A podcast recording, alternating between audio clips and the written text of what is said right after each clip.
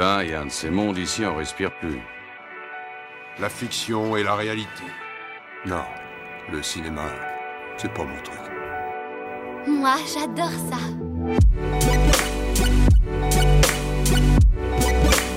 C'est vraiment un navet ce film. Je trouve bon, moi, ce film.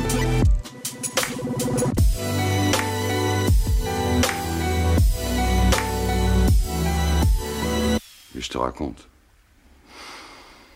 Voyons voir.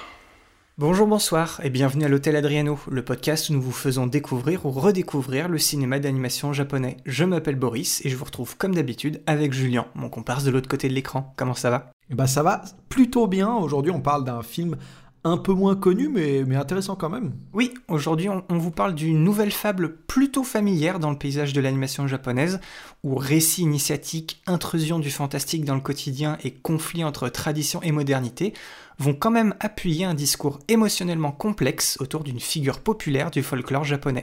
Épisode 53, donc consacré à Un été avec Ku, réalisé par Keiichi Hara, sorti en salle au Japon en juillet 2007 et sorti en salle en France en septembre 2008, soit un tout petit peu moins d'un an plus tard. Et pour ce qui est de l'histoire, on suit Koichi, un jeune écolier qui découvre un jour euh, une pierre bien étrange hein, dans le lit asséché d'une rivière et il la rapporte chez lui. Mais quand il décide de, de laver ce précieux trophée, un étrange animal en sort, c'est un kappa. La famille de Koichi appelle ce kappa Ku et décide euh, d'en prendre soin, mais la rumeur de la présence de Ku ne tarde pas à se propager et toute la ville ne parle bientôt plus que de lui. Inquiet d'ennuyer la famille de Koichi, Ku décide alors de partir à la recherche de ses semblables. Niveau disponibilité, c'est du classique. Oui, c'est du classique. hein. Malheureusement, euh, malheureusement, on le retrouve pas partout, à part si vous êtes euh, décidé d'acheter DVD ou Blu-ray. Et sinon, hein, on vous fait bien sûr confiance pour le trouver là où vous savez. Et si jamais c'est la seule option envisageable chez vous, on ne cautionne toujours pas, mais au moins c'est le moyen le plus rapide pour découvrir et se faire son propre avis sur ces pépites d'animation moins accessibles. Dis euh, Julien, est-ce que tu l'avais déjà vu toi avant Un été avec Ku Alors pas du tout, j'en ai entendu parler quand euh, on en a parlé euh, bah, littéralement sur le dernier épisode. Et euh, je connais Keiichi Hara, mais j'avais même jamais entendu parler de, de- de ce film-là. Et toi? Alors oui, je l'avais vu euh, une fois après avoir justement moi aussi découvert Keiichi Hara, mais avec son dernier film, Wonderland, que j'avais pu voir euh, en avant-première l'année où on est allé tous les deux au, Festival international du film d'animation d'Annecy. Et du coup, euh, juste après, j'ai vu euh, qu'il n'avait pas une énorme filmographie en dehors de ce qu'il a fait au tout début de sa carrière. Et donc du coup, j'ai rattrapé ça en commençant bien évidemment par Un été avec Ku. Et je vais être honnête, mon tout premier visionnage m'avait pas mal laissé de marbre et c'était devenu presque une épreuve à la fin, je dois t'avouer. Waouh, ok. Oui, effectivement. Alors Wonderland, euh, tu l'avais vu, mais moi je n'avais pas été à la séance euh, pour euh, parce qu'on était allé voir une autre séance, il me semble. Mais alors, qu'est-ce que t'en as pensé, Boris? Je viendrai poser mon avis après. Alors déjà, je dois dire que la longueur du film m'a beaucoup moins dérangé cette fois. On, on va le dire on- plus tard, on va le répéter, mais c'est un film qui fait plus de deux heures et quart. Et moi, la première fois, comme j'ai dit, la fin, c'était devenu une épreuve, c'était un peu, un peu une agonie, parce que là, voilà, je savais dans quoi je me lançais. Je trouve quand même que le film est toujours un peu trop long, mais je j'arrive pas à dire, à penser qu'il y a un ventre mou à proprement parler. C'est juste que pour moi, il n'y a pas vraiment de momentum dans l'histoire. Le, le rythme, tu vois, il est un peu en, en cruise control du début euh, à la fin. Après, je je suis pas le seul à résumer le film comme ça parce qu'en ayant déjà vu ces films avant, en fait, le pitch d'un été avec vous, c'est clairement une dynamique à la E.T. avec les thématiques de Pompoko. Et c'était quand même dur pour moi la première fois et la deuxième fois de mettre ça de côté en fait quand je vois le, quand je vois le film. Mais en soi, même si c'est une redite, je trouve que le fond du film est très intéressant. Et cette fois-ci, je me suis rendu compte à quel point c'était un, film plutôt très mature et très sombre qui était déguisé dans, un film d'animation japonais qui coche plutôt tous les poncifs du genre. Mais le truc, c'est que cet aspect-là et ces sujets-là, ils sont en fait bien mieux traités dans le film que Hara va faire juste après et qui reste à ce jour mon préféré de sa filmographie. Donc j'ai assez hâte qu'on arrive là. En fait, Un été avec Ku, je trouve que c'est un, une œuvre de transition pour lui et que justement tous ces aspects familiers, c'est un peu, une sorte de filet de sécurité pour lui. Il a, il a une histoire qui est familière et qui est solide. Et du coup, il peut se permettre d'y saupoudrer ici et là des moments et des réflexions beaucoup plus adultes qui, pour le coup, à certains moments, je trouve, détonnent toujours un peu avec le reste du film, mais qui lui permet au moins d'aller un peu plus loin que l'étiquette qu'on pourrait euh, lui coller quand on lit un peu voilà le, pitch et quand on essaye de creuser vite fait de quoi, de quoi ça parle. Il y, a un peu, il y a un peu deux films en un, j'ai l'impression, et il me manque peut-être une, soit une petite prise de risque ou une idée qui sort des sentiers battus pour que le film passe pour moi au stade supérieur. Donc voilà, je déteste pas, je suis pas fan non plus, mais au moins je peux dire que ce, second visionnage a été plutôt bénéfique de, mon côté. J'ai eu une meilleure expérience que, la première fois. Alors toi, parce que du coup toi tu l'as découvert et je suis assez curieux de voir comment tu l'as ressenti en, un premier visionnage. Eh ben alors moi il faut savoir que euh, au moment où j'allais regarder le film, j'étais persuadé, et c'était le cas hein, il y a quelques semaines euh, avant ça, enfin dans, le passé, euh, on aurait mis dans les dispos si c'était toujours le cas, mais il faut savoir qu'il n'y a pas longtemps, il était disponible sur une chaîne de streaming légale, voilà. Et qu'il a disparu de cette plateforme, puisque je ne sais pas s'il y a roulement ou s'il y a perte des droits ou s'il y a quoi que ce soit. Mais bon, bref, j'étais, j'étais prêt à, le regarder dans les meilleures conditions, c'est-à-dire sur le rétroprojecteur, tout ça. J'étais prêt, je lance la, la, plateforme, que je ne citerai pas bien évidemment, puisque je suis un peu trop énervé. Je vais pour regarder le film et là le film n'existe plus, le film n'est pas sur la plateforme et je me dis mais qu'est-ce qui se passe? Donc du coup c'est un peu ronchon que je me dis qu'il faut que je me rabatte du coup sur des sur des alternatives un peu un peu moins légales du coup, mais je me dis bon voilà donc à ce moment-là j'étais un peu ronchon et du coup pas forcément prêt à rentrer dans le film. Mhm. Et malgré ça, bah en fait je suis plutôt bien rentré dans le film. Je suis pas c'est pas un coup de cœur, mais je suis plutôt bien rentré dans le film. Le, le, le truc est que je trouve un peu comme toi qu'il y a deux films en un et cette séquence d'introduction, hein, je dirais pas ce qui s'y passe parce qu'on va pas spoiler, mais euh, cette séquence d'introduction a un ton déjà, que ce soit euh, en termes de thématique et en termes de, de, on va dire, de ce qui s'y passe et de ton, en fait, euh, radicalement différent de tout ce qui va se passer plus tard, même si, bon, il y a des choses qui sont très adultes par la suite.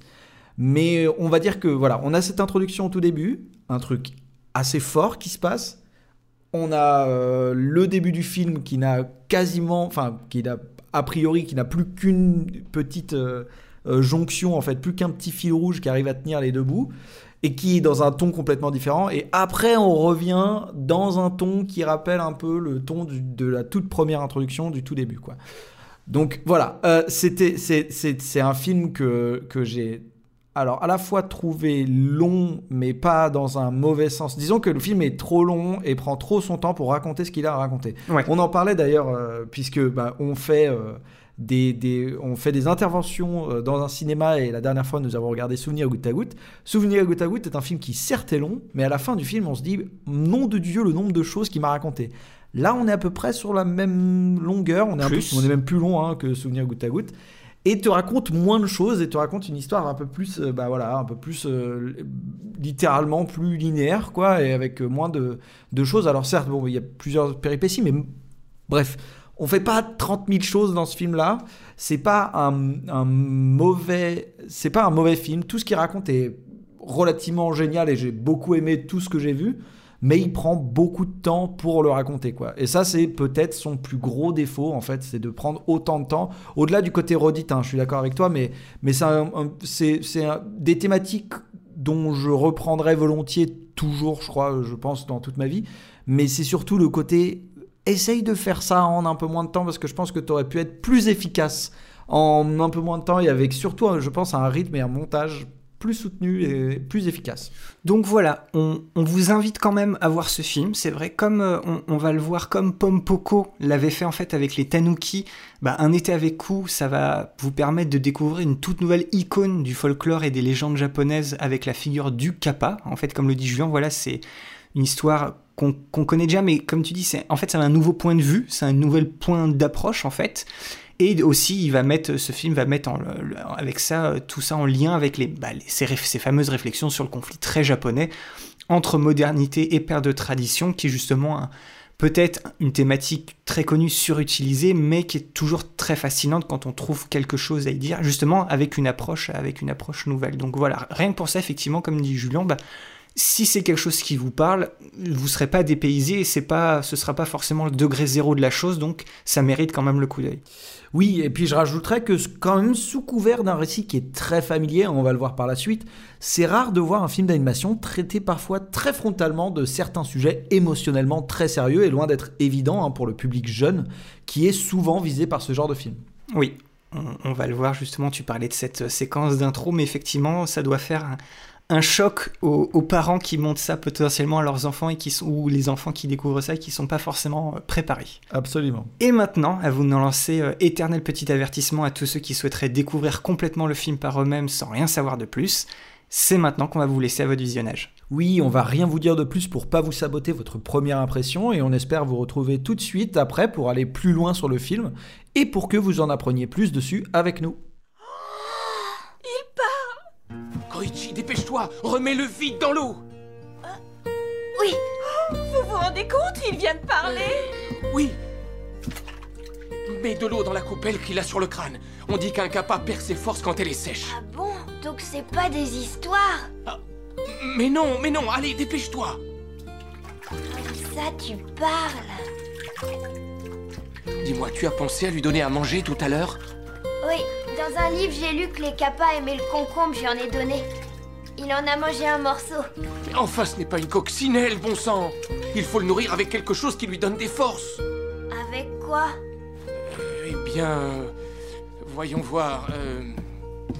Donnons-lui du poisson cru, peut-être Oui Bonne idée Tiens, mange.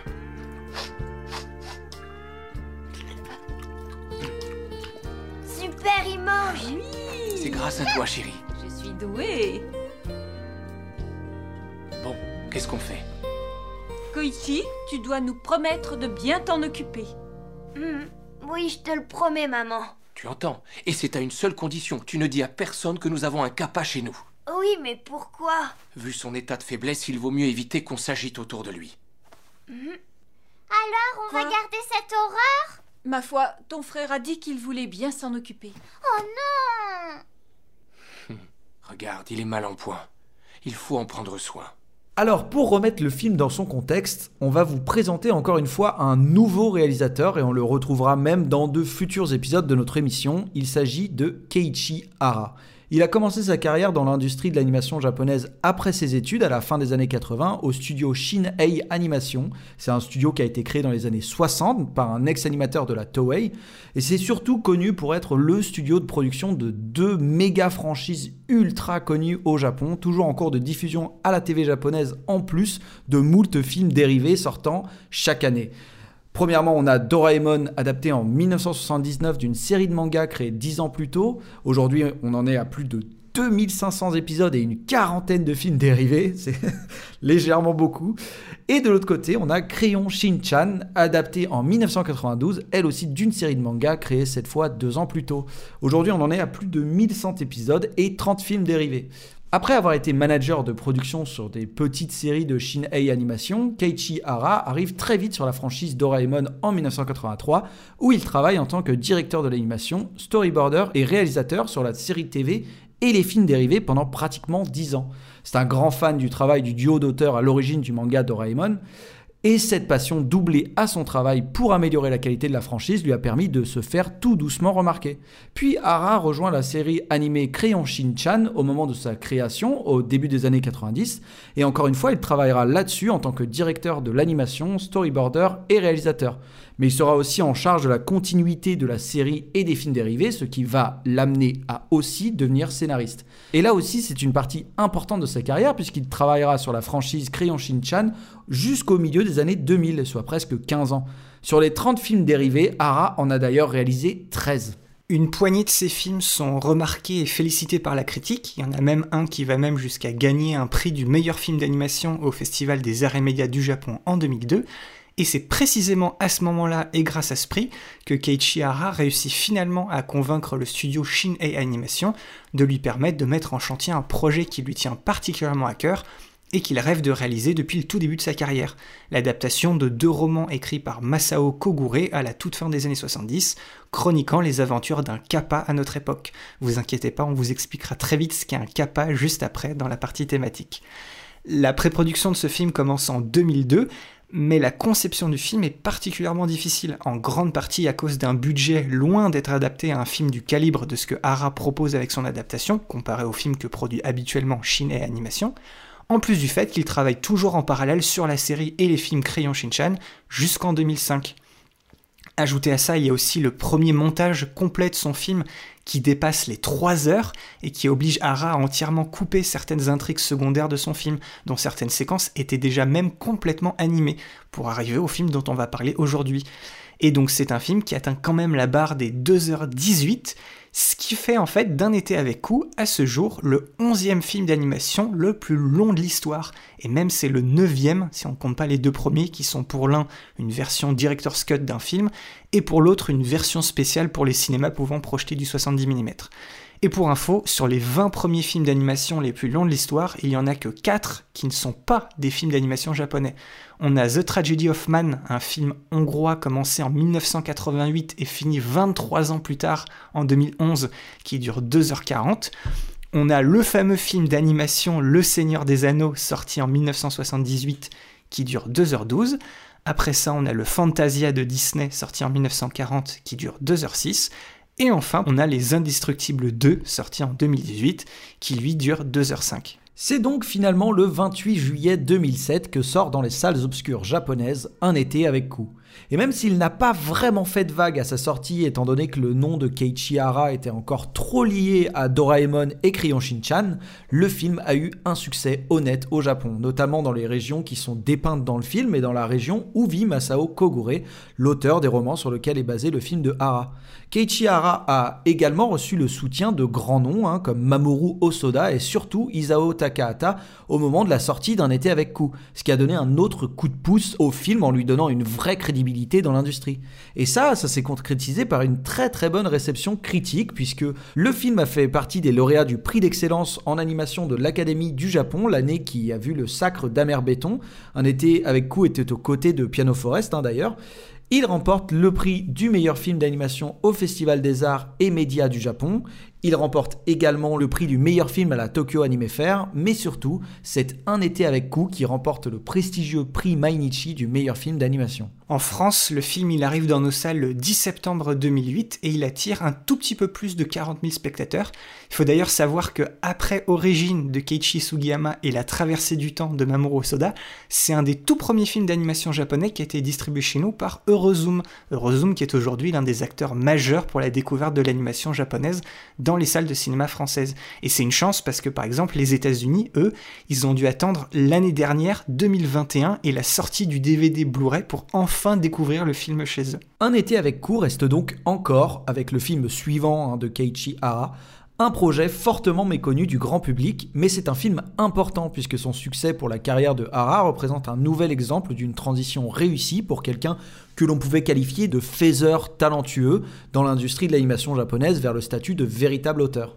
Et même s'il n'est pas aussi productif ni tout à fait euh, à leur niveau de popularité, Kauchi Hara est aujourd'hui un nom reconnu qui fait lui aussi partie du paysage actuel du cinéma d'animation japonais contemporain, aux côtés de Mamoru Osoda, Masaki Yuasa et Makoto Shinkai. Et donc maintenant, il est temps de s'attaquer au fond, à savoir l'histoire et les thématiques du film. Et avant toute chose, comme promis, on va vous expliquer très rapidement ce qu'est un kappa. On peut traduire littéralement les kanji qui composent le mot à l'écrit en japonais par enfant de la rivière. C'est une sorte de petite créature mythologique du folklore japonais à mi-chemin entre une tortue et une grenouille, et dont la principale caractéristique physique est qu'ils possèdent au sommet de leur tête une sorte de petite tonsure, un endroit où ils n'ont pas de cheveux un peu en forme d'assiette sur le sommet de leur tête qui cause une extrême faiblesse au kappa si cet endroit se dessèche complètement. En gros, c'est un esprit des rivières japonaises, une petite créature très maligne et longtemps considérée comme porteuse de malheur à cause de sa réputation pour duper les humains et leurs animaux dans les eaux des rivières. Malgré ça, c'est une créature mythique très populaire dans tous les domaines de la culture populaire japonaise. Mais dans un été avec coup, on a le droit à une vision très différente des récits traditionnels, puisque le kappa au cœur de cette histoire, il est présenté comme un être en fait totalement inoffensif. Par contre, si on met ce détail de côté, le film va évoquer tous les différents détails et anecdotes liés au kappa, de leur penchant pour la lutte sumo et pour les concombres, jusqu'à leur côté un peu pétomane. Mais ce qui a particulièrement intéressé Keiichi Hara lorsqu'il a découvert les deux romans de Masao Kogure, et ce qui lui a donné au final l'envie de faire ce film, ce n'est pas juste d'avoir un kappa comme personnage central, mais c'est qu'il s'agit d'un kappa venant tout droit de l'époque d'Edo, des centaines d'années avant notre société moderne. Pour lui, mettre en scène cette créature si particulière dans le cadre de notre époque après une hibernation forcée était le moyen d'aborder tout un éventail de thématiques très actuelles. Mais au lieu de directement commencer son récit à notre époque et d'utiliser des flashbacks par la suite, Hara commence très judicieusement son film avec une petite séquence introductive fondamentale se passant justement à la fin de l'époque Edo et qui va directement inclure l'approche thématique et les ruptures de ton qui vont construire tout le reste du film. La discussion entre Ku et son père aborde la notion de famille. Leur confrontation avec des samouraïs introduit celle de la cohabitation entre tradition et modernité en opposant les humains avec des créatures folkloriques. Et cette confrontation soulève en plus ici le conflit très complexe entre l'avenir de la nature et donc du sacré face aux ambitions humaines. Et si vous suivez notre podcast depuis un petit bout de temps, il y a normalement deux films qui doivent vous venir tout de suite à l'esprit en entendant tout ça. D'un côté Princesse Mononoke de Miyazaki, mais aussi et surtout Pompoko d'Isao Takahata. Et ce qui termine cette séquence, c'est de loin le changement de ton le plus drastique, le plus violent et le plus sombre du film, tout en intensifiant au passage le portrait d'une humanité déplorable. En 5 minutes à peine, Hara a préparé le spectateur pour ce qui allait suivre. Et pour marquer littéralement la fin d'une époque, on a le droit à un tremblement de terre qui fossilise Ku jusqu'à son réveil dans les années 2000. Comme très souvent dans l'animation japonaise, on va avoir droit à un récit fortement ancré dans le contexte socio-culturel japonais, mais avec ce film, le voyage dans le temps dont a été un peu victime Ku n'est pas vraiment prétexte à comparer deux époques séparées de plus d'un siècle, mais plutôt il permet d'offrir un point de vue neutre en utilisant ce décalage. Et juste après avoir perdu son père, la première confrontation de Ku avec le monde contemporain va instantanément poser la cellule familiale de Koichi comme une bulle protectrice où il s'y sent très vite en sécurité, en grande partie grâce à un mode de vie qui a l'air de laisser la place au merveilleux en étant éloigné physiquement de la société de consommation de la capitale. Ils ne sont pas plus étonnés que ça que de voir renaître un kappa sous leurs yeux. Mais bien entendu, cette intrusion d'un élément extraordinaire dans un cadre ordinaire va permettre au film de nous peindre le quotidien d'une famille de banlieue tokyoïte où certaines petites divisions et faiblesses seront révélées pour mieux être résolues par la suite. Et de ce point de vue-là, le film illustre comment chacun s'intègre dans ce bloc familial. Une des choses les plus surprenantes, du moins pour ceux qui sont habitués à des récits plus conventionnels, c'est la facilité avec laquelle les parents acceptent cette nouvelle addition surprise à la famille. On s'attendait à la formule classique avec des frictions artificielles entre les membres de la famille, mais ils forment vraiment une équipe à chaque fois qu'ils rencontrent l'adversité. L'un des aspects les plus crédibles hein, de cette dynamique, c'est la résistance initiale de Hitomi, la petite sœur de Koichi. C'est-à-dire que contrairement au reste de sa famille, elle ressent un dégoût immédiat pour Ku, le considérant comme un intrus qui n'est là que pour lui voler la vedette et la remplacer. Mais Ku va finir par la convaincre, même si c'est une sacrée bataille, hein, avec un petit geste de gentillesse mais très significatif. Et même Chef, le vieux chien, euh, Osan en VO, qui signifie vieil homme, qui complète cette famille, s'inscrit dans l'ordre des choses en guidant Ku avec sagesse grâce à son point de vue d'animal de compagnie avec pas mal d'expérience derrière lui. L'autre thématique centrale que soulève la rencontre entre Ku et sa nouvelle famille, c'est celle de l'apparente dualité de l'humanité, pouvant être insensible et brutale un instant et bienveillante celui d'après.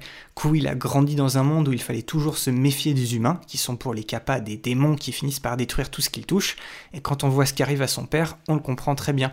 Et de son point de vue, à Ku, lui, bah, il se retrouve projeté le temps d'une sieste en fait dans un monde qu'il ne connaît pas et où les humains sont partout, mais au milieu d'un groupe dont le respect et la compassion vont lui faire reconnaître qu'il existe aussi une part de bonté chez eux, même si on verra un peu plus tard que les humains ne pourront pas s'empêcher de donner en partie euh, raison au père de coup. Ça, cette euh, dualité de l'humanité, on y reviendra euh, plus tard. Toute la première partie du film est en fait consacrée à l'adaptation progressive de Ku à sa nouvelle vie et met en scène plusieurs épisodes marquants de ce fameux été avec Ku, notamment à travers sa recherche que nous savons en tant que spectateurs perdu d'avance de Kappa encore en vie.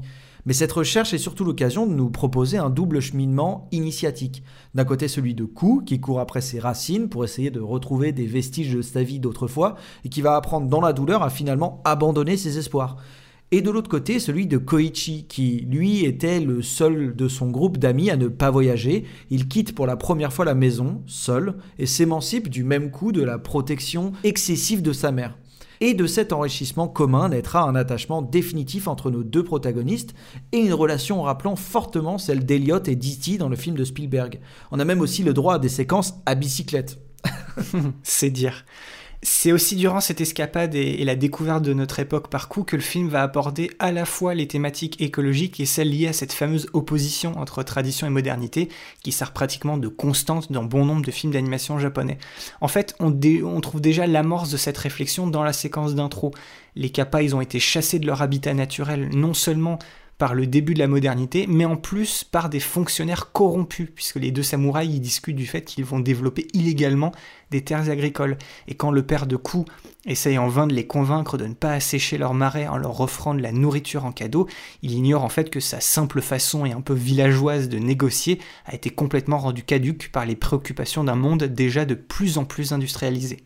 Et du retour à notre époque, il ne faut pas regarder plus loin que la transformation physique de la société avec tous les bâtiments ayant remplacé les, marais pour trouver le symbole de la perte de la place croissante des mythes et des traditions dans le quotidien. Et c'est avec ça qu'on retrouve la mélancolie de Pompoko au sujet d'une culture animiste et spirituelle japonaise en voie de disparition.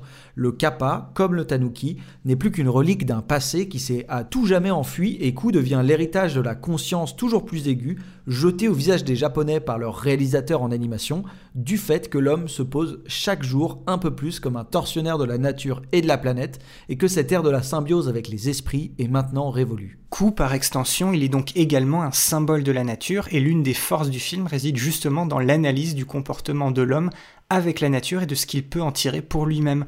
Keiichi Arai nous rappelle que l'homme est capable du meilleur comme du pire, à l'image du père de famille par exemple qui est prêt à sacrifier Ku pour conserver son travail à un moment du film, et même Koichi, qui malgré toute la gentillesse qu'il lui porte, voit aussi en Ku la possibilité tout simplement bah, de passer à la télévision. En fait, il n'y a que le chien de famille qui va prendre un rôle complètement inattendu, compréhensif et héroïque, comme si bah, l'animal et la nature qu'il représentait bah, aidaient un, autre compagnon. Et au-delà de ces thèmes classiques de la quête identitaire et de l'opposition entre modernité et tradition, on retrouve aussi dans le film une critique des médias et des journalistes prêts à harceler des individus pour décrocher un scoop, des rapports déshumanisés provoqués par l'abondance des portables dotés de caméras utilisés par des personnes plus préoccupées de filmer ce qui les entoure que d'agir concrètement. Keiichi Hara va finalement faire le constat que l'homme va mal en dépeignant chez nous beaucoup de médiocrité, de bassesse d'esprit et d'égoïsme. Et à l'image des humains, la rupture de ton qui enclenche la dernière partie du film est imprévisible. La rumeur de l'existence de coups a fait son chemin, et à une époque où croire au merveilleux est atypique, il est désormais un phénomène de mode et devient la cible de journalistes opportunistes et violents, n'hésitant pas à user des méthodes les plus basses pour obtenir le scoop qu'ils sont venus chercher. Pour la première fois du film, la narration fait intervenir un point de vue extérieur au cocon familial, c'est-à-dire celui des paparazzi envahissants et du voisinage curieux. Et après un show télévisé qui va servir de point culminant pour cette mise en scène d'une humanité qui se perd, on y revient d'ailleurs juste après, Arrive maintenant le climax qui met un point final à cette cohabitation impossible. Effrayé et moralement au plus bas, Ku n'arrive à trouver la paix qu'au sommet de la tour de Tokyo, là où les hommes ne sont pas présents. Toute cette séquence finale, en fait, ce n'est que le point d'orgue du sentiment prévalent de Ku pendant tout le film, malgré tous les instants de bonheur dont il a pu faire l'expérience, et qui touche également une poignée d'autres personnages, celui de la solitude. Malgré la gentillesse de la famille de Koichi, Ku il est conscient d'être potentiellement le dernier des kappas sur Terre, il est conscient qu'il est différent, que le monde a changé et qu'il ne peut rien y faire. Pendant son escapade à la campagne avec Koichi, on ressent encore une fois toute cette mélancolie, mais au moment où Kou fait faire la, rencontre d'un autre esprit, en tant en fait une, une petite auberge traditionnelle pour euh, apporter de la prospérité au, lieu, et que cet esprit lui explique tout simplement qu'elle n'a pas vu de kappa depuis presque plus d'un siècle, bah cette mélancolie et cette once d'espoir menacent en fait de vite se transformer en dépression. Et on verra dans le prochain film de Keiichi Hara c'est un réalisateur qui n'a pas peur d'aborder justement les aspects les plus sombres de la vie, et même si rien dans Un été avec Ku n'est aussi dur que sa séquence d'introduction, le film n'hésite pas à parler de choses comme le harcèlement, que ce soit le harcèlement scolaire ou le harcèlement médiatique, la dépression, le deuil ou encore même la maltraitance animale. On fait la connaissance de Koichi alors que c'est le souffre-douleur de certains de ses camarades, ce qui l'entraîne lui aussi à mépriser Kikuchi, une amie qui pourtant se montre toujours bienveillante envers lui, une sorte de mécanisme pour s'adapter à la séparation de ses parents et prendre sur elle comme le ferait une adulte. On nous présente du coup des personnages imparfaits, peu sur deux et parfois cruels, mais plus le film avance, plus leur évolution est flagrante. Koichi et Kikuchi ont en réalité beaucoup de choses en commun. Ils sont tous deux isolés, introvertis et sensibles. Même le chien de la famille a sa propre histoire douloureuse qui vient apporter du poids et de l'importance à son personnage. Il était maltraité par son ancien maître, puis est devenu errant avant de faire la rencontre de Koichi qui l'a suivi jusque chez lui après avoir reconnu l'innocence du jeune garçon. Il explique à Ku que c'est son boulot de protéger la famille de Koichi, et même s'il est attaché, il préfère ça et être bien traité et bien nourri que d'être un chien errant. On l'a dit, Ku le voit comme une source de soutien émotionnel et leur relation est profondément touchante, presque plus d'ailleurs que celle avec Koichi. On en revient donc encore une fois finalement à cette histoire de dualité de l'humanité. En son cœur, le film est une question de contraste, y compris la cruauté contre la gentillesse, la vie contre la mort et l'égoïsme contre l'altruisme. La gentillesse des parents de Koichi contraste avec la cruauté des garçons qui narquent sans pitié justement Koichi et Kikuchi. Le, jeune garçon trouvera d'ailleurs finalement un moyen d'affronter le meneur des intimidateurs en se rappelant l'avertissement de Ku lors d'un de leurs matchs de lutte sumo, selon lequel la force physique seule ne suffit pas. Et puis il y a cette fameuse émission de télévision censée réconcilier une fois pour toutes Ku avec l'humanité et qui ne va au final que renforcer son traumatisme originel et donner raison aux avertissements de son père, en plus d'être un sombre rappel que l'histoire est bien trop souvent racontée par les vainqueurs plutôt que par les vaincus. À nouveau, ici, ce sont les paroles du père de Coup qui semblent être de loin la morale de cette histoire. C'est-à-dire, les humains ont pris le monde naturel au capa, mais en retour, ils ont perdu leur âme. Et c'est précisément ça dont Coup a peur. Ne pas trouver son chemin dans ce monde si différent du sien et perdre à son tour son identité. Le film veut souligner avant tout l'importance de la compassion, de la préservation des traditions et la gratitude envers ceux qui nous ont fait preuve de bonté, mais surtout de toujours être fidèle à soi-même. Allô Oui. Désolé, je ne peux pas répondre à vos questions, messieurs, dames, ni vous le montrer d'ailleurs. Soyez gentil de ne plus appeler. Yasuo, bon sang, sois plus ferme euh, Voyez-vous, avec tout ce monde qui crie partout, le petit est effrayé. Pour cette raison, je préfère refuser toutes les demandes d'interview. Quand vous parlez du petit, vous parlez du capa, c'est ça? Veuillez m'excuser. Un instant, s'il vous plaît Nous espérions obtenir sur place quelques informations. Par exemple, dans quelle région a T'entends, coup, t'es une star Pourquoi tu restes pas devant la télé Ils me font peur, ces gens. Moi, j'ai peur de ces humains qui parlent fort et qui veulent m'attraper avec leurs gros yeux géants. Je sais bien que toute cette agitation, c'est de ma faute. Je suis désolée de ce qui arrive. Dis pas comme ça. En fait, c'est plutôt marrant. Kou, explique-moi ce truc incroyable. Comment t'as fait pour casser l'appareil photo? J'en sais rien. J'avais tellement peur que le gros œil et la grande lumière me dévorent. Dans les marais, les lucioles, elles n'attaquent pas. Mhm. Je trouve que ce serait mortel si t'avais des super pouvoirs. Alors, tu ne vas pas travailler? Je prends un jour de congé. Coucou Qu'est-ce qu'il y a Rien. Tu regardes plus Non. Il y en a marre C'est pas la peine de décrocher. Après le fond, parlons un peu de la forme, à savoir l'esthétique et la réalisation du film. Et malheureusement, comme pour Piano Forest, on sent clairement que le budget du film n'a pas permis d'expérimenter ou de réinventer quoi que ce soit visuellement. C'est clair que ce qui importait le plus à Keiichi Hara sur ce film, c'était avant tout de raconter cette histoire et de lui faire honneur. Mis à part certains passages lors du voyage à la campagne de Kue Koichi et du climax à la tour de Tokyo, sa réalisation est plutôt sobre. En plus de ça, sa volonté de vouloir s'attarder comme il faut sur chacun des nombreux points de son récit fait que le film se retrouve finalement avec un rythme très lent pour un récit particulièrement dense sur la durée. C'est sûrement dû, à mon avis, à, son expérience cantonnée aux, séries et aux films dérivés, où on peut justement prendre ce temps-là. Et du coup, euh, tous les parallèles thématiques qu'on a pu faire, que ce soit avec Pompoko, soit avec Kitty, bah, ça n'aide pas vraiment le film, puisque Hara a l'air, lui, de refuser catégoriquement l'utilisation d'ellipses dans sa narration, et on se retrouve obligé à suivre pendant plus de deux heures un récit qui, dans ses grandes lignes, n'a pas vraiment d'originalité, passé son personnage principal.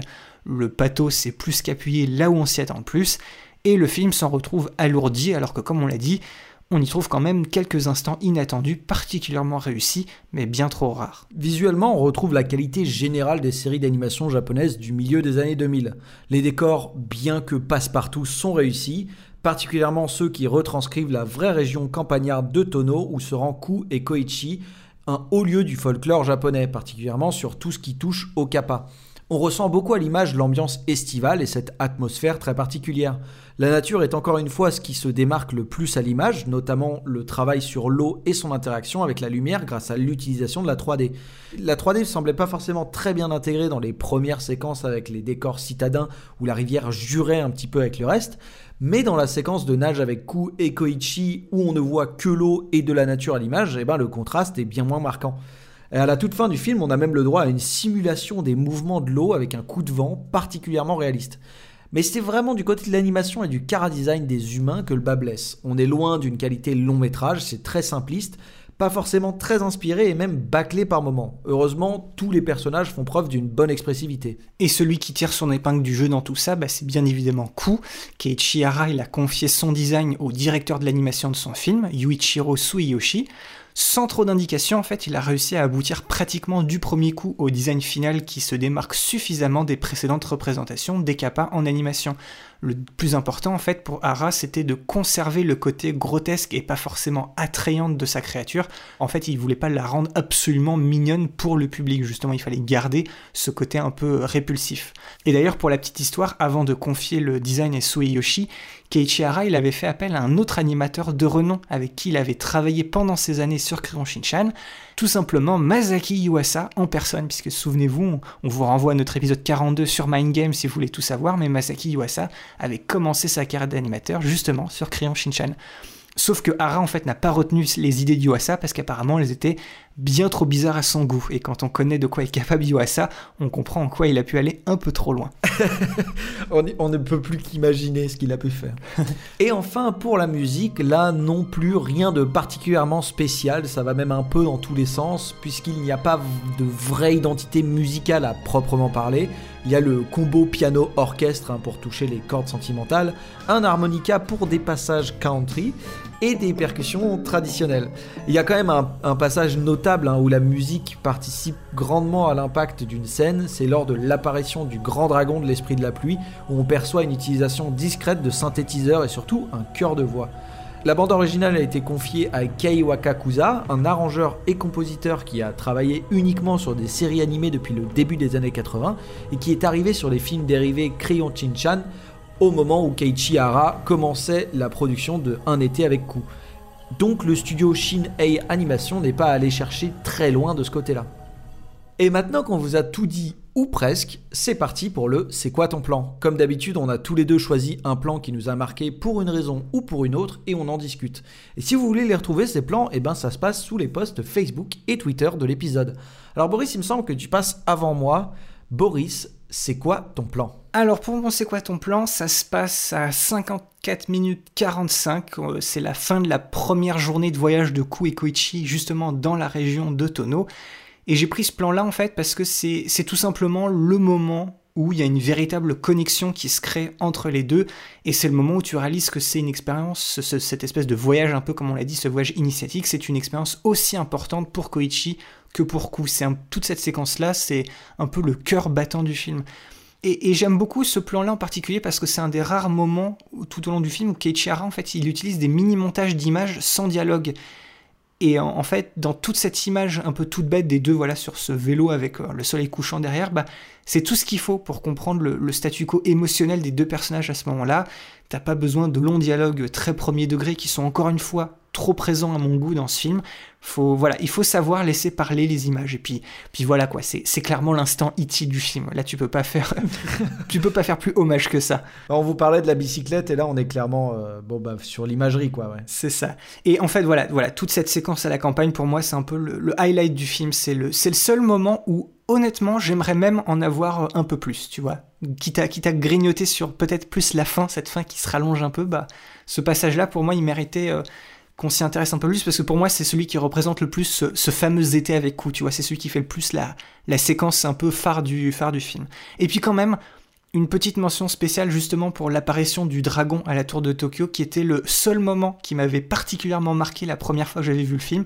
Ça m'avait même un peu réveillé. Alors je ne m'étais pas endormi devant, mais c'est que quand ce moment-là arrive, d'un seul coup, tu dis wow, faut que je fasse gaffe.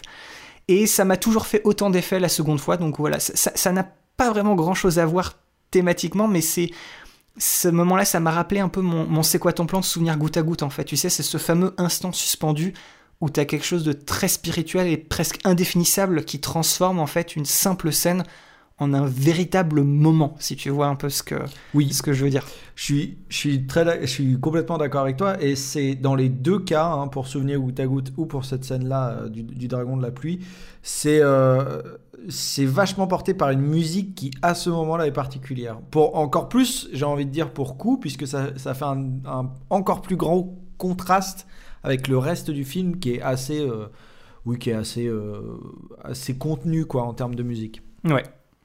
Du coup, pour toi, Julien, dis-moi, c'est quoi ton plan? Alors, mon plan se situe, bah, justement, c'est très drôle hein, que tu parles de cette séquence euh, du dragon, puisque avant que, avant que le dragon apparaisse, on est plutôt vers les 1h37 minutes, 1h40 minutes du film. Donc, on est déjà très loin dans le film, et le, temps, le, film a eu le, le temps d'être long euh, à un moment. Certains films se terminent au bout d'une heure et demie, et là, c'est le, on va dire que c'est le moment presque du climax final. On est sur la fin du climax avant l'épilogue d'une demi-heure en plus. C'est vrai que c'est très, très bizarre de réaliser ça. Absolument. Et donc, du coup, on est sur une espèce de, bah, de, de, montée en puissance, mais surtout de montée en altitude, puisque euh, on suit Kou qui euh, fuit du coup ces studios de ces studios où il y avait cette, cette interview et qu'il est complètement oppressé par les humains et s'ensuit une une, une course-poursuite qui finit pas forcément bien et coup euh, apeuré, effrayé par tout le monde et, complètement euh, bah, dos au mur, décide d'escalader la tour de Tokyo.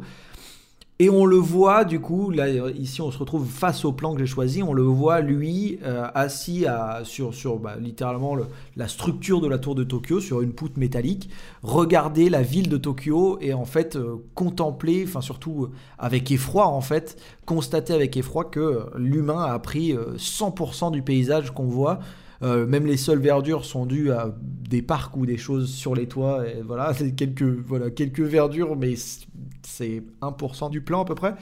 Et lui, voilà, a le bras de son père euh, momifié. Alors, je ne vais pas vous raconter pourquoi est-ce qu'il a été momifié, enfin tout ça, mais il a le bras de son père momifié qui a été tué pendant l'ère d'Edo. Il l'a dans les, dans les bras, et en fait, il est lui maintenant euh, dernier, euh, dernier, on va dire, rempart de la tradition face à cette, cette, cette, cette, monstruosité de, de modernité. C'est littéralement comme ça qu'on nous la montre. Euh, et, j'ai trouvé ça hyper intéressant. Et en fait, c'est en ça que je me suis dit, ok, j'ai ressenti, pareil que toi, bah, le côté, le, le, rapprochement Pompoko et le rapprochement E.T. Mais c'est ici pour moi que je me suis dit très clairement, on est sur quelque chose de infiniment plus proche de Pompoko, puisqu'en fait, euh, on a un personnage qui est doué de raison.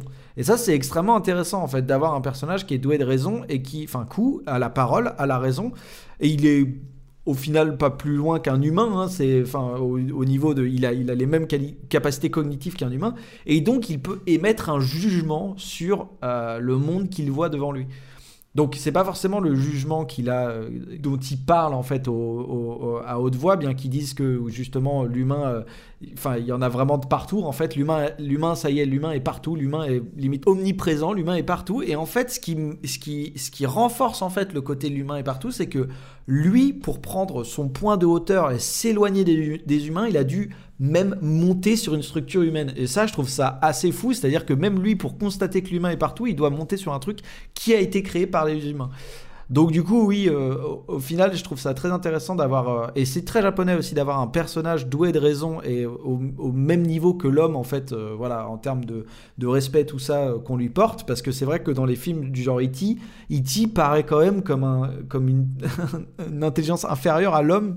Et au final, voilà, ici on a quelque chose qu'on respecte autant qu'un homme, juger l'humanité en étant quand même extérieur justement à l'humanité, qui n'est pas un humain, mais qui est aussi intelligent qu'un humain, jugé sur l'état de l'humanité maintenant. Ouais, toute cette dernière partie, ça, ça amène vraiment le gros coup euh, psychologique en fait du, discours du, film. Ça, ça va même, on, on, l'a pas évoqué tout à l'heure, mais il- au- quand on dit qu'il était au plus mal, c'est qu'il est même à un moment, il se demande même s'il doit pas juste sauter de la tour pour rejoindre son père. Donc il est à ce moment-là, il y a carrément question de suicide. C'est ça. Et et enfin voilà, on utilisait une figure euh, folklorique du japonaise euh, hyper populaire, tu vois, un peu un truc de mythe et légende, mais d'y accoler carrément, comme tu dis, un, jugement, une réflexion, et d'aller aussi loin avec des thématiques et des, des- réflexions qui sont très sombres en fait.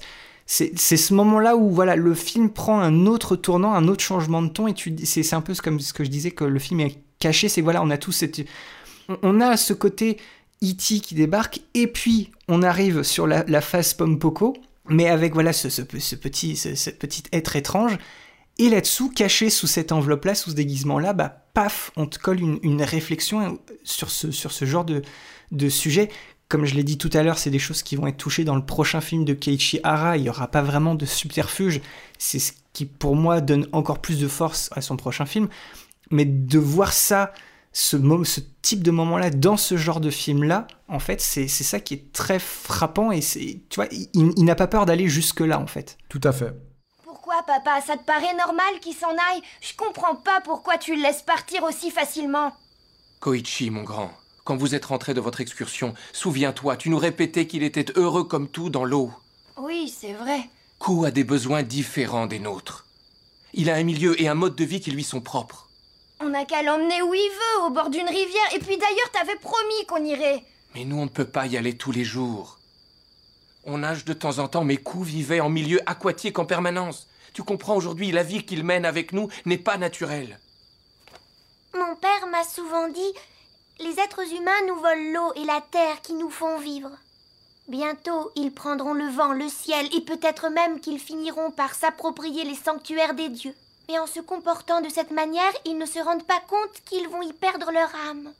Alors c'est normal, à force de l'entendre m'expliquer les choses comme ça, je pensais que les humains étaient des monstres. En effet, je comprends qu'on te donne cette impression. C'est en vivant dans une famille comme la vôtre que j'ai compris que tous les humains n'étaient pas comme ça, qu'ils pouvaient être aussi très gentils. Reste ici, nous aussi, on est bien avec toi. Si je reste, il faut que je continue à vivre comme les êtres humains et seulement le jour où je mourrai, j'irai là où mon père et ma mère et tous mes ancêtres m'attendent. À ce moment-là, si j'ai totalement oublié comment vit le peuple Kappa depuis toujours, j'aurai honte devant eux. L'ennui, c'est que si je reste plus longtemps, après je serai trop habituée et ce sera très dur de vous quitter. C'est pour ça que je pars. Et bien voilà, cet épisode sur Un été avec Ku de Keiichi Hara touche maintenant à sa fin. On espère que ça vous a plu et avoir éveillé votre curiosité pour découvrir ou redécouvrir ce film, particulièrement familier pour les amateurs du genre, mais faisant suffisamment preuve de maturité émotionnelle pour tirer son épingle du jeu. Comme toujours, vous avez notre Gmail et nos liens Facebook et Twitter dans la description de l'épisode. Si vous voulez nous suivre, nous dire bonjour, nous faire vos retours ou encore mieux continuer la discussion autour du film, eh ben c'est par là-bas que ça se passe. De la même manière, si vous aussi vous voulez prendre part au jeu du C'est quoi ton plan, n'hésitez surtout pas à partager sous les posts Facebook et Twitter de l'épisode votre plan ou votre scène favorite, et avec une petite capture d'écran c'est encore mieux. On est toujours très curieux avec Julien de voir ce qui vous marque dans les films qu'on vous propose avec notre émission. On compte aussi toujours sur vous pour partager l'émission autour de vous. Que vous soyez des habitués ou que vous nous découvriez tout juste, le bouche à oreille, une note et un petit commentaire sur votre app de podcast favorite ou encore le partage de nos liens PodCloud et Spotify, tout ça, ça nous aide beaucoup à faire découvrir notre émission. Alors un grand merci à vous d'avance, ça fait toujours plaisir. Encore merci d'avoir tendu une oreille ou deux et on se retrouve Julien dans notre prochain épisode consacré au retour du Shambara dans notre podcast depuis euh, notre vieil épisode sur Ninja Scroll dans la saison 1 avec un, un film de sabre japonais à l'efficacité redoutable. Nous plongeons dans une des périodes les plus obscures de l'histoire du Japon. On vous parlera de tout ça la prochaine fois dans notre épisode sur le film Sword of the Stranger de Masahiro Ando. À la prochaine donc et ciao bye. Salut tout le monde